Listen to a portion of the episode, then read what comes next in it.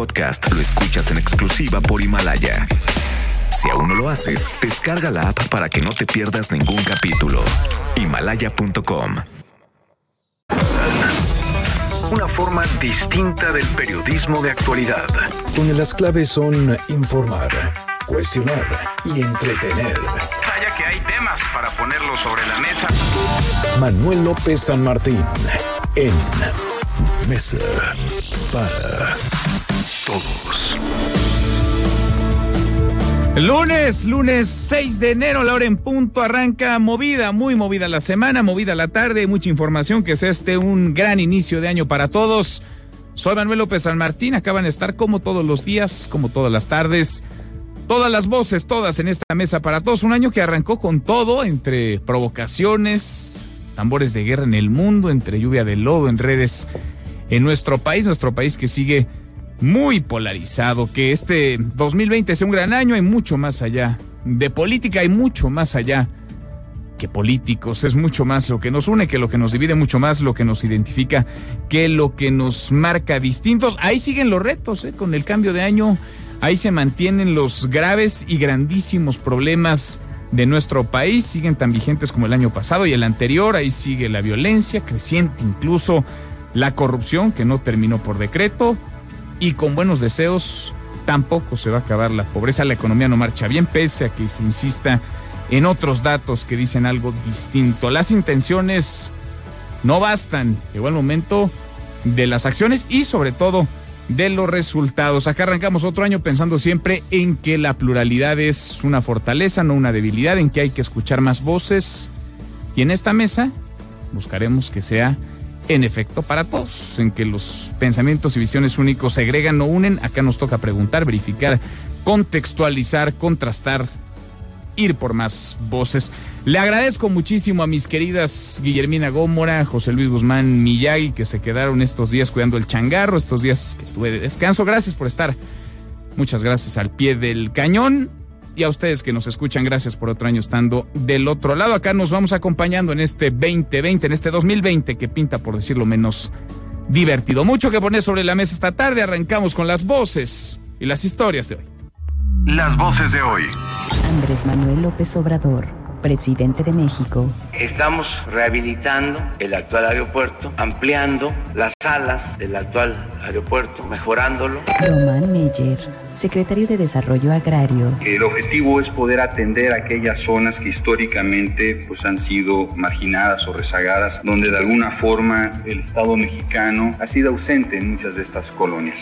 Juan Martín Pérez, director ejecutivo Red por los Derechos de la Infancia en México. En la consulta infantil y juvenil que hizo el INE en 2015, cerca de 45 mil niños y niñas en esa consulta refirieron que tenían presiones en sus comunidades para trabajar con criminales. Un sufrido rey mago. Los precios son iguales, pero aquí la ventaja yo creo que es lo de la garantía, ¿no? Porque en la calle pues ya no, ya no te responden si algo sale mal y en embargo aquí pues sí, tienes como que la seguridad de que te pueden hacer algún cambio o aplicar la garantía. Uh, nos gastamos como 5 mil pesos.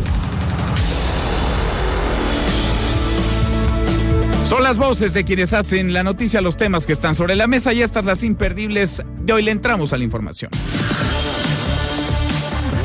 Muy tempranito, frente al Palacio Nacional, llegaron hoy los Reyes Magos, los Reyes Magos, acompañando integrantes de la Red por los Derechos de la Infancia.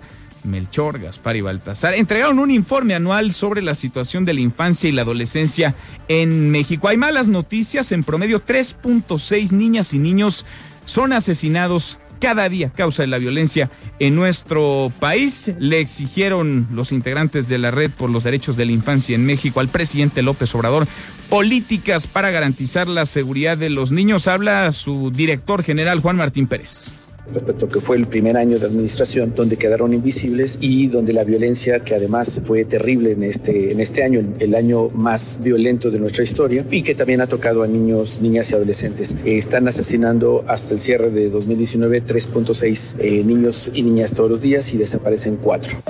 Y si 2019 fue sangriento, fue violento, este 2020 que arranca comenzó igual. De acuerdo con cifras preliminares, durante el primer fin de semana de este año se registraron 216 asesinatos en el país, un promedio de 72 diarios.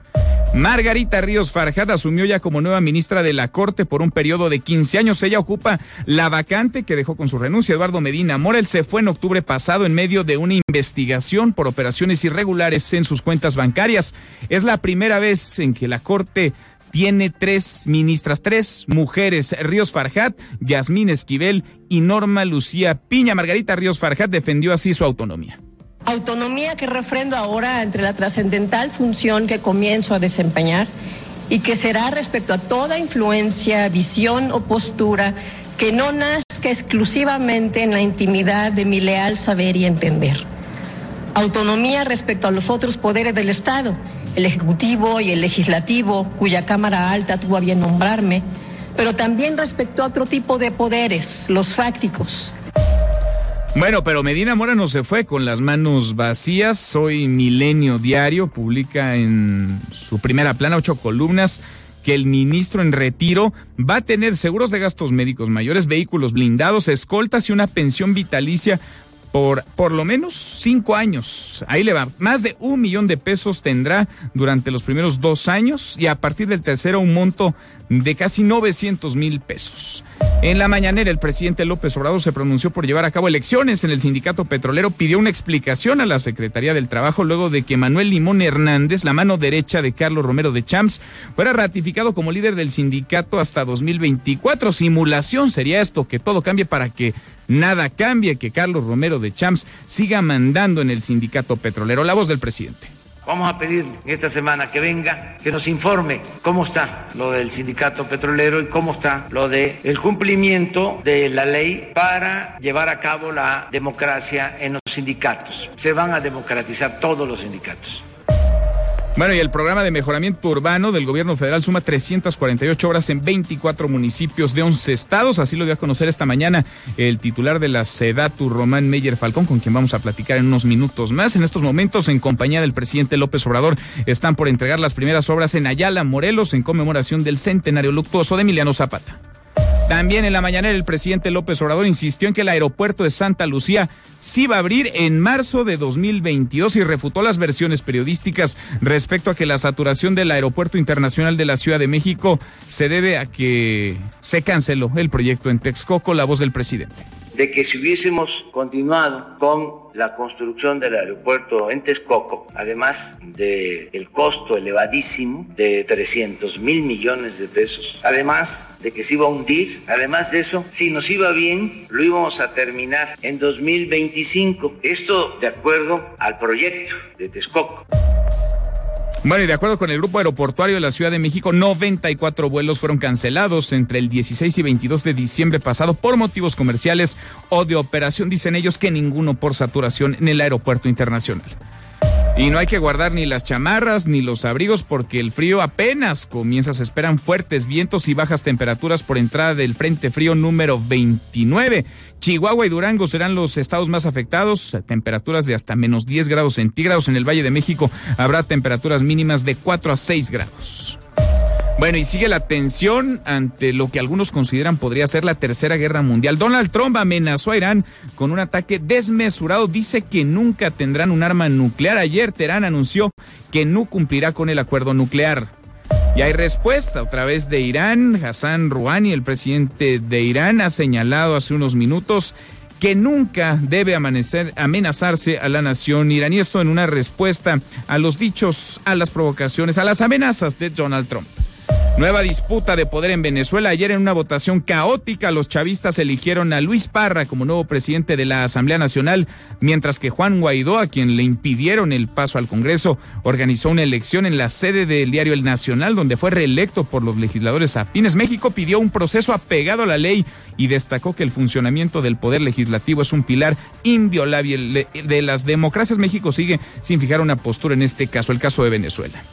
Y en la buena de hoy, porque también hay buenas, un egresado de la UAM Xochimilco creó un brazalete interactivo para niños con cáncer. Cuéntanos, Adrián, ¿cómo estás? Adrián Jiménez, buenas tardes. Buenas tardes, Manuel. Un saludo afectuoso para ti y el auditorio con el objetivo de revertir el miedo, la tristeza, el enojo y el cansancio que experimentan niños enfermos de cáncer durante su tratamiento. Rodrigo Medina, egresado de la licenciatura en diseño industrial de la UAM Xochimilco, creó un brazalete interactivo para que los menores puedan hacer frente a estos sentimientos negativos negativos que los afectan durante la aplicación de la quimioterapia. De acuerdo con el exalumno y sobreviviente de cáncer infantil, su innovación se coloca en el antebrazo y tiene en su parte interna un panel de iluminación de LEDs que encienden de manera estática, secuencial o aleatoria en la misma dirección en la que corre el medicamento, lo cual genera la ilusión en el niño de recargarse de un poder representado por un color, el azul la energía, el amarillo la alegría, el verde la fortaleza y el rojo la valentía. El brazalete cuenta con carcasas intercambiables con diseños de personajes infantiles, superhéroes, princesas y personajes animados con la intención de que el pequeño pueda sentir que es uno de esos seres fantásticos durante las sesiones, informó Adrián Jiménez.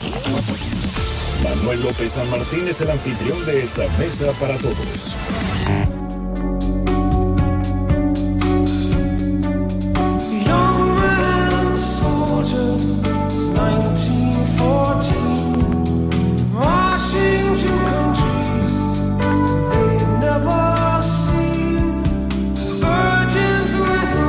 José Luis Guzmán Miyagi, como todos los días, ahora más tempranito y por primera vez en esta mesa para todos. Este año, ¿cómo te va, mi querido Miyagi? Muy bien, Manuel, ¿y a ti? ¿Y esa voz? No, esa voz es mi nueva voz de tenor. Es tu de nueva esta voz época. de 2020. ¿Cómo estás? Estamos escuchando a Sting. La canción se llama Children's Crusade. Y ya que mencionabas el- los aires de guerra que soplan por el mundo, hay que destacar que ayer fue la premiación de los Globos de Oro. Ganó una película que se llama 1917, se impuso a The Irishman, se impuso a The Joker. Y esta habla de lo mismo que habla Sting en esta canción. La Primera Guerra Mundial y lo que significó la devastación de vidas que sigue siendo este quizás la Primera Guerra Mundial el momento en el que más muertos hubo por parte de los contendientes. En la Segunda Guerra Mundial hubo más civiles, pero aquí fueron generaciones completas de británicos, por ejemplo, quedaron devastadas. Los combatientes. Los combatientes alemanes y, e ingleses particularmente. Veía, escuchaba una entrevista hace un par de días que daba el presidente ruso Vladimir Putin a la cadena RT. Le preguntaban sobre una posible tercera guerra mundial. Decía, ¿sería el fin o podría ser el fin de la civilización? La cuarta guerra mundial, si es que la hay, se pelearía con palos y con piedras porque Así es. terminaríamos unos con los otros. Tendría que haber mucha prudencia también entre quienes toman decisiones y no parece haberla. Por lo pronto, del lado de los Estados Unidos con Donald Trump, que va- mueve el avispero y está dispuesto a lo que sea con tal de reelegirse. Este año hay elecciones en Estados Unidos. Así es, y, y todo esto va por allá precisamente. Recuerda que a los norteamericanos les encantan los presidentes que se van a la guerra. Eso sí, los hace sentir felices y autorrealizados dentro del, del destino manifiesto que ellos sienten que tienen. Entonces, si un presidente los manda a la guerra, son felices y votarían por él. El norteamericano promedio, el redneck que le llaman, el, el que toca el banjo, el- come sándwiches de lagarto y se acuesta con sus primas, este es el que votaría precisamente por él y por irse a la guerra. Suenan los tambores de guerra. Y hay que recordar, hay que ver esta película que es muy buena, 1917, de Sam Mendes, y escuchar a Sting, que esta canción se llama The Children's Crusade, la cruzada de los niños, porque los que más murieron fueron jovencitos, de verdad, de entre 18 y 20 años, por millones, en Alemania, en los campos de Alemania y de Francia. Híjole. Gracias, Miyagi. Hombre, nos gracias escuchamos en un ratito más. Y a propósito de este 2020 que comenzó convulso, complejo, con tambores de guerra. ¿Cuáles son sus expectativas para el año que inicia? ¿Cuáles son sus deseos, sus expectativas para este 2020? Excelentes, buenas, regulares, malas. La pregunta que hoy le hacemos en esta mesa para todos. Opine con el hashtag mesa para todos. Nuestro WhatsApp 5524-99125. Viene el teléfono en cabina 5166 1025. Pausa, vamos arrancando esta mesa, la mesa para todos.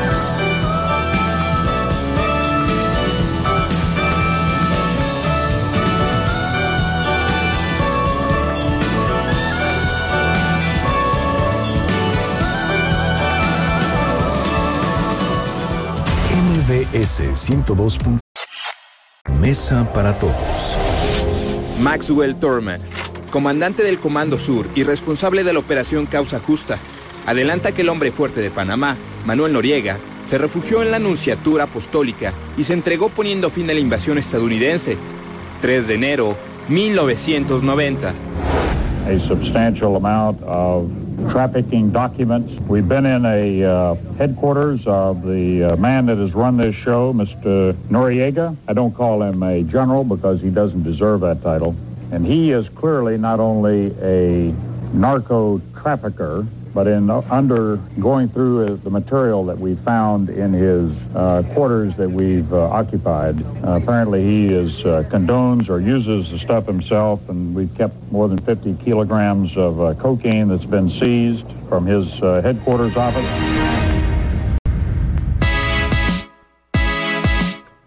Seguimos, volvemos a esta mesa, la mesa para todos. Es Día de Reyes, hoy es Día de Reyes y los Reyes Magos llegaron esta mañana al Palacio Nacional. Integrantes de la Red por los Derechos de la Infancia en México acompañaron muy tempranito a Melchor, Gaspar y Baltasar a entregar no juguetes, sino un informe, un informe anual sobre la situación de la infancia y adolescencia en México malos, pésimos resultados. La infancia, los menores de edad en México están siendo víctimas también de la violencia, de la inseguridad, de la espiral de crimen. Nora Bucio, cuéntanos, Nora, ¿cómo estás? Buenas tardes y buen año. Manuel, saludo con gusto y de la misma forma al auditorio. Igual, feliz año para ti, para la gente que nos escucha. Te comento que la Red por los Derechos de la Infancia en México, Redim, evidenció a través de su informe anual que durante 2019 3.6 niños, niñas y adolescentes en México murieron a causa de la violencia diariamente, por lo que a través de los Reyes Magos hicieron llegar al presidente Andrés Manuel López Obrador una copia del documento y la petición de que se les proteja. Juan Martín Pérez García, director de esta red, precisó que hasta en dos ocasiones han solicitado al presidente de la República que se atienda a este problema, sin embargo, han sido ignorados. Escuchemos a Juan Martín Pérez, representante de Redim respecto a que fue el primer año de administración donde quedaron invisibles y donde la violencia, que además fue terrible en este, en este año, el año más violento de nuestra historia, y que también ha tocado a niños, niñas y adolescentes. Eh, están asesinando hasta el cierre de 2019 3.6 eh, niños y niñas todos los días y desaparecen cuatro. La Red por los Derechos de la Infancia en México aseguró que 2019 fue un año perdido en derechos de la infancia y aseguró que entre las cifras más alarmantes, Manuel, documentadas destacan los 35 mil niños, niñas y adolescentes reclutados de manera forzada por parte de la delincuencia organizada, el incremento en el feminicidio infantil y el aumento del 30% en la desaparición forzada de este sector. Déjame comentarte que también estas cifras señalan que se ha detectado que existen por lo menos menores de al menos 10 años a los cultivos de amapola de manera forzada y más niños y niñas armados involucrados en hostilidades o amenazas a líderes de organizaciones criminales. Pero también déjame decirte que el 2019 fue el año con mayor número de menores migrantes detenidos, de acuerdo a esta red, y deportados 48.743 menores migrantes fueron detenidos y 32.114 regresados a sus países, a pesar de que en muchos de los casos su vida peligraba. Finalmente te comento que actualmente se sabe, de acuerdo a esta red, que el 5.1% de millones de niños y niñas y adolescentes se encuentran fuera del sistema escolar que la reforma educativa los ha invisibilizado y que la austeridad y recorte presupuestal no se aplicaron con el mismo criterio a las estancias infantiles impulsadas por el gobierno de Felipe Calderón que a las del PT, del INSS o del ISTE. Manuel, es la información. Durísimo este reporte, como durísima es la realidad. Gracias, Nora. Muy buenas tardes. Buenas, y muy buen año. gracias y muy buen año también para ti. Muy buenas tardes a mi compañera Nora Bucio. ¿Qué datos? En promedio 3.6 niñas y niños, adolescentes son asesinados cada día en nuestro país. Juan Martín Pérez, director ejecutivo de la Red por los Derechos de la Infancia en México. Juan Martín, gusto en saludarte. ¿Cómo estás? Buenas tardes, eh, Manuel. Gracias por esta oportunidad. Al contrario, pues esto tendría que ser, si no es que ya es un escándalo, vaya, es una tragedia, Juan Martín. Mira, em, hemos venido documentando esto eh, a partir de que se declara la guerra contra el crimen en 2006. En eh, 2011 el Comité de Derechos del Niño de Naciones Unidas emite las primeras recomendaciones haciendo un llamado urgente a revisar la estrategia que ya de por sí era eh, negativa en ese momento, reconocer el reclutamiento forzado, el incremento de la desaparición. lamentablemente las administraciones, tanto Calderón, Peña Nieto y lamentablemente esta en su primer año de gestión, han invisibilizado a niños y niñas. Por eso es que el balance que hacemos en, eh, de lo que ocurrió en 2019, pues claramente está asociado en que al no quedar los niños y niñas dentro de los 25 proyectos estratégicos que presentó el presidente para su sexenio, pues claramente eh, quedan fuera de la prioridad política presupuestal y pues termina siendo algo que se desde una mirada vieja se considera como responsable. No, no han sido prioridad en los años anteriores, pero tampoco son prioridad en el actual gobierno, el del presidente López Obrador. Aquí se agrava, Manuel, porque no solamente no son prioridad, sino que los recortes presupuestales fueron eh, brutales. Tuvimos y seguimos teniendo las denuncias de, las, de los niños y sus familias con cáncer, o las familias de niños con cáncer que siguen sin tener los medicamentos y tratamientos eh, oportunamente entregados con la afectación que les puede representar para su vida. También están las estancias infantiles, eh, recordemos toda esta barbaridad que se ha hecho con los niños migrantes, detenciones masivas, deportaciones, eh, y por otra parte, eh, no solamente la posibilidad de que esto pues se pueda atender, sino los recortes al Sistema Nacional DIF, 20% le recortaron y en contraste incrementan un 30% al ejército de las Fuerzas Armadas en general, la Marina y Fuerzas de Seguridad, se crea la Guardia Nacional con dinero ilimitado y esto pues da cuenta de que los niños y niñas, eh, a diferencia de otras administraciones donde lográbamos pequeños avances, en esta el retroceso es enorme. Y cierro, Manuel, con el tema de la discriminación institucional contra las organizaciones sociales. Recordar al público que el 14 de febrero, Día del Amor y la Amistad, no recibimos un abrazo, sino un balazo en una carta donde nos dice que no va a haber dinero para las organizaciones, eh, acusando de corrupción y opacidad, cuando tenemos todas las autoridades del mundo, tenemos todos los controles, no solamente porque son obligación de ley, sino porque ese es cómo trabajamos las organizaciones sociales eh, profesionales y esto ha significado también el cierre de canales de diálogo en el Poder Legislativo y en el Poder Ejecutivo. Y cada vez cuesta más tener algún tipo de diálogo o interacción. Sí, porque los metieron a todos en la misma canasta, todos los tacharon de corruptos, de tramposos, casi de mafiosos. Eh, Juan Martín, estoy platicando con Juan Martín Pérez, el director ejecutivo de la Red por los Derechos de la Infancia en México. Es más preocupante aún el caso de niñas y niños porque son una población no solamente vulnerada, sino indefensa. En no pocas ocasiones no tienen voz, no votan, entonces no son, digamos, atractivos para los eh, gobiernos, para los políticos, ni para las administraciones, ni para la oposición, Juan Martín. Están en el peor de los mundos. Efectivamente, porque la cultura política mexicana, que de la cual se permean todas las fuerzas políticas, incluida Morena como fuerza mayoritaria ahora, esta mirada vieja considera a los niños como objetos de protección familiar y claramente de responsabilidad de las familias, eh, olvidando que nuestro país hace 30 años firmó la Convención sobre los Derechos del Niño, que les da literalmente equivalencia humana frente al mundo adulto. Y, por ejemplo, pasó la segunda reforma educativa 25 millones de niños, niñas y adolescentes que padecen las decisiones adultas en el sistema educativo no fueron considerados ni consultados. Tenemos 5 millones de niños, niñas y adolescentes fuera del sistema educativo y esto pues da cuenta precisamente de esta invisibilidad. Y hay una, yo suelo explicarlo, pero creo que hay eh, eh, eh, no solamente como poca visión, porque muchos de los adolescentes ahora van a ser adultos que van a votar en las próximas elecciones y claramente van a ejercer un voto de castigo. Qué tragedia y qué tristeza que nos toca seguir hablando, visibilizando esta realidad, por dura que sea. Juan Martín, gracias como siempre. Fuerte abrazo, Manuel. Cuídate mucho. Igual para ti, muy buenas tardes. Juan Martín Pérez, director ejecutivo de la Red por los Derechos de la Infancia en México. El presidente López Obrador está de gira en el estado de Morelos, justo ahora entrega obra pública en el municipio de Ayala. Escuchamos parte de lo que dice justo ahora.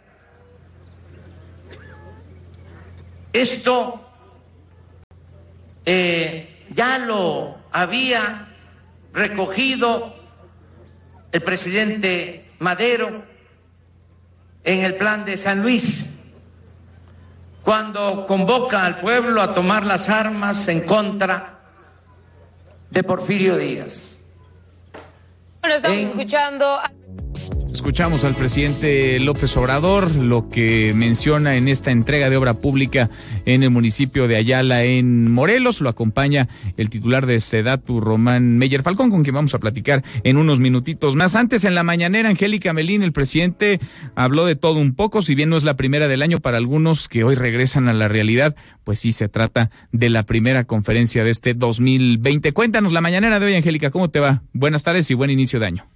Manuel, gracias. Muy buenas tardes. Así es, el presidente Andrés Manuel López Obrador y el titular de la SEDATU, el secretario Román Meyer, presentaron detalles del programa de mejoramiento urbano a nivel nacional, cuyo propósito es aminorar el rezago en zonas urbanas sin atención y con bajo nivel de desarrollo. Esto haciendo obras de infraestructura. Asimismo, en la conferencia matutina en Palacio Nacional, el presidente López Obrador presentó avances en la construcción del aeropuerto en Santa Lucía y la refinería en Dos Bocas. En particular sobre el aeropuerto, subrayó que es este se va a inaugurar sin falta el 21 de marzo del año 2022. Subrayó que si esta terminal no se hubiera construido en Santa Lucía y hubiesen continuado las obras en Texcoco, el proyecto no se habría concluido sino hasta el 2025 y ya se habría hundido. Escuchemos cómo lo dijo. Puedo probar lo que estoy diciendo. En Santa Lucía el aeropuerto lo vamos a inaugurar el 21 de marzo del 2022 y nos sobra decir que nos vamos a ahorrar más de 100 mil millones de pesos y se va a construir en tierra firme, en suelo firme. Agrego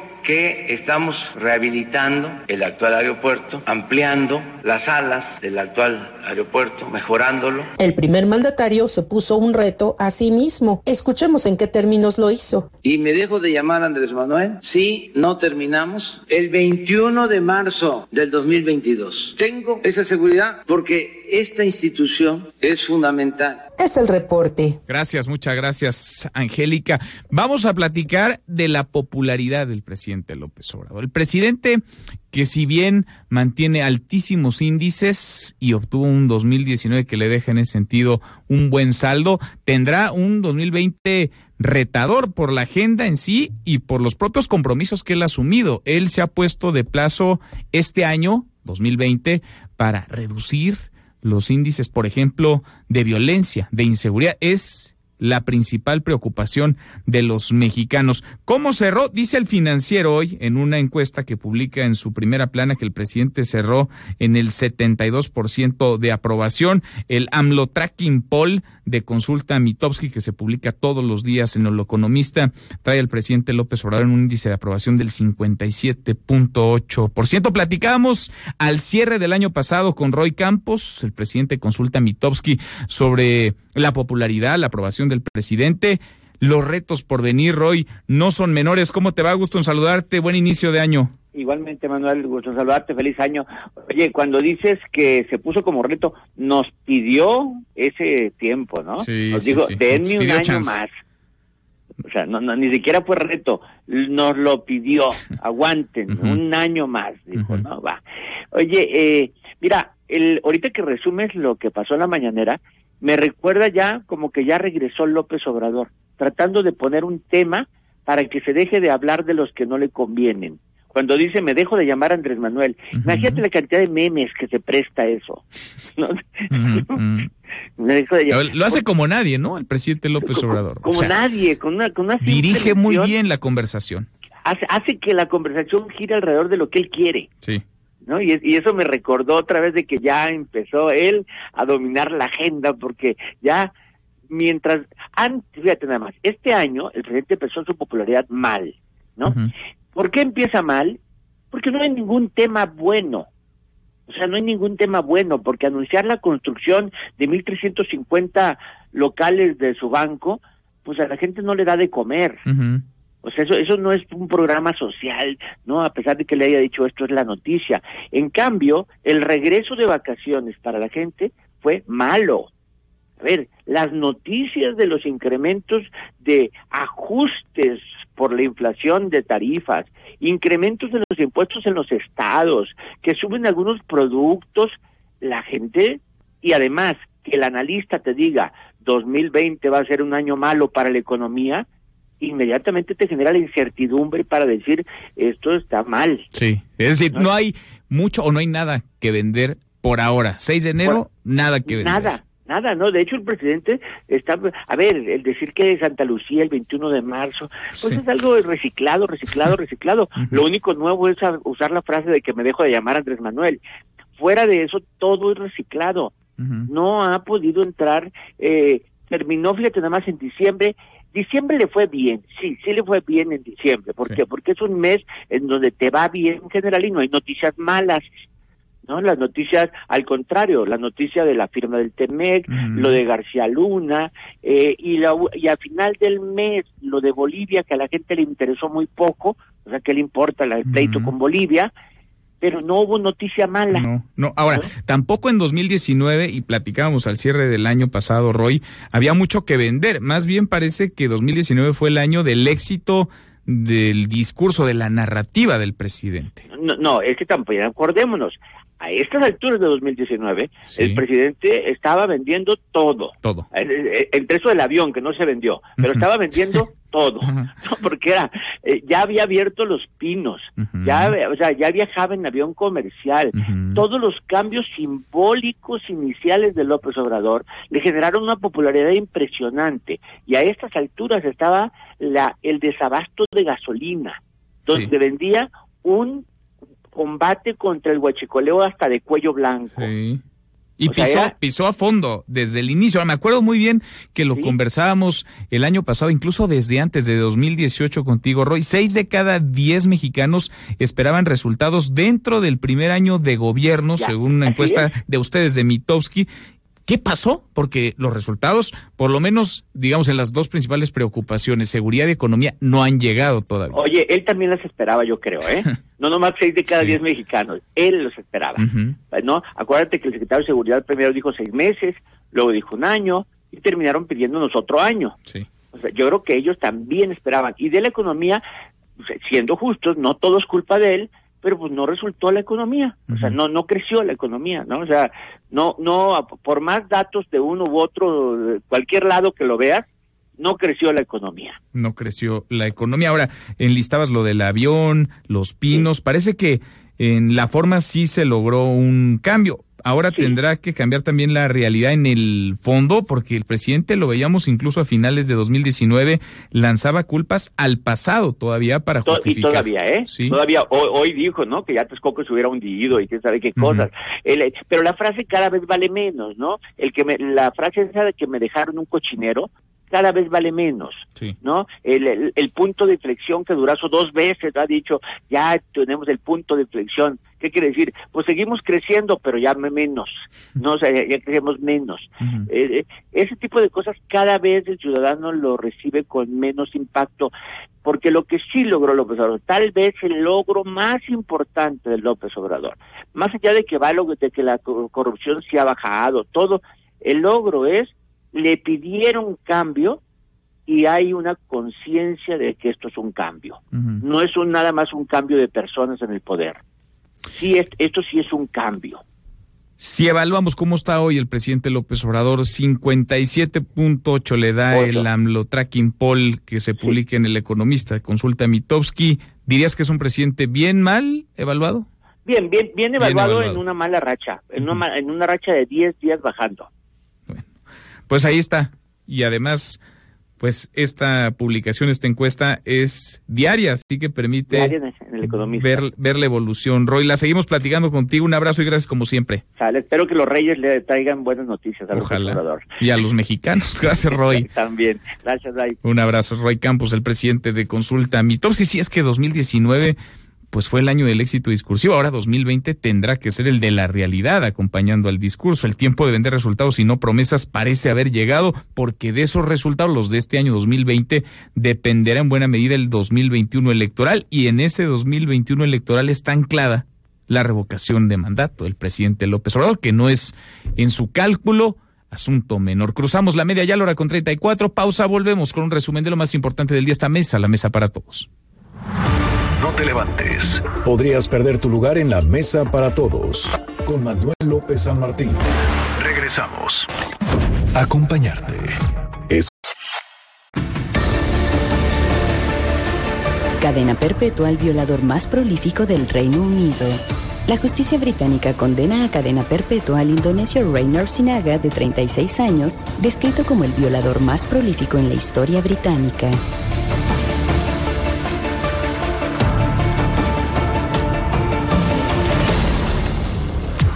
Los numeritos del día.